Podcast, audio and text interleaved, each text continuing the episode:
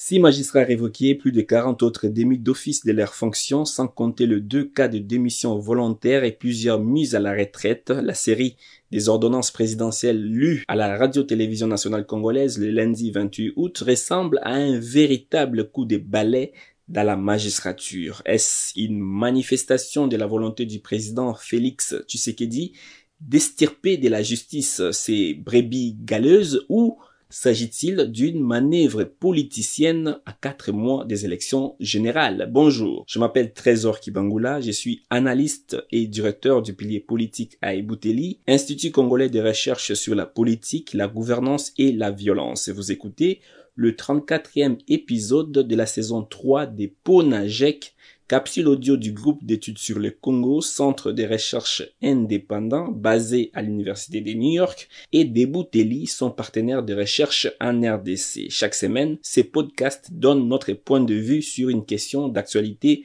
en RDC. Nous sommes le vendredi 1er septembre 2023, la révocation récente de six magistrats et la démission d'office de plus de 40 autres de leurs fonctions par Félix Tshisekedi peuvent interroger quant à leur motivation profonde. Cette série de mesures apparaît comme une réponse à l'urgence de lutter contre la corruption et de rétablir la confiance dans un système judiciaire très souvent décrié. D'ailleurs, dans ses différentes allocutions, Tshisekedi n'a cessé d'éclamer son insatisfaction à l'égard du travail de la justice. Dans son discours sur l'état de la nation de 2021, par exemple, le chef de l'État s'est même indigné du fait que la justice n'a pas été à mesure de poursuivre efficacement le travail de l'inspection générale des finances. Il a même soutenu que la justice détruit notre nation dans un entretien avec sa porte-parole. Il est cependant difficile d'ignorer les contextes politiques dans lesquels ces ordonnances présidentielles interviennent. À quatre mois des élections générales, la nomination des nouveaux magistrats dans les cours et tribunaux pourrait avoir des implications majeures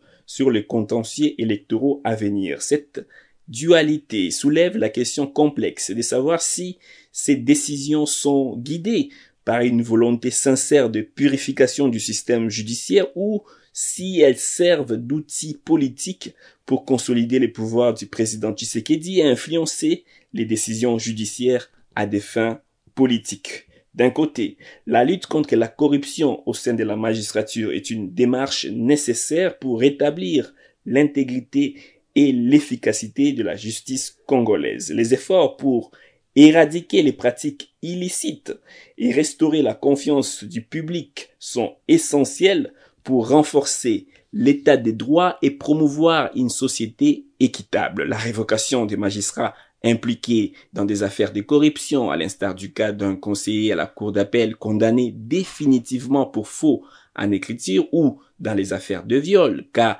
d'un juge de tribunal paix, pourrait ainsi être considéré comme un signal fort en faveur d'une justice indépendante et éthique.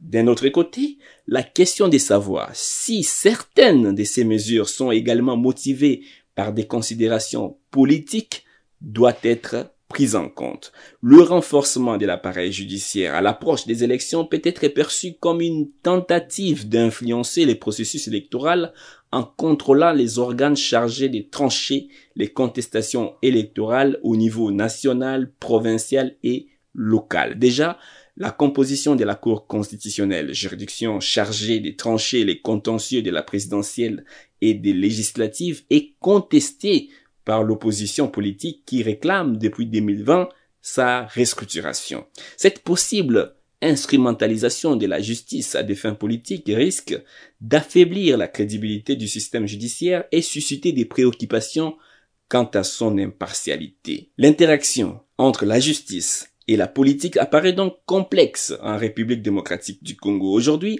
à quelques mois des élections, plus qu'hier. En fait, si la lutte contre la corruption et contre les autres travers du système judiciaire est essentiel, il est tout aussi crucial de veiller à ce que la justice soit véritablement au service de l'intérêt collectif et non utilisée comme un instrument politique. L'équilibre entre ces deux impératifs reste un défi constant dans la quête d'une démocratie solide et d'un système judiciaire équitable dans notre En attendant, vous pouvez rejoindre notre fil WhatsApp en envoyant JEC ou Ebouteli au plus 243 894 110 542 pour recevoir Ponajek chaque vendredi sur votre téléphone. À bientôt.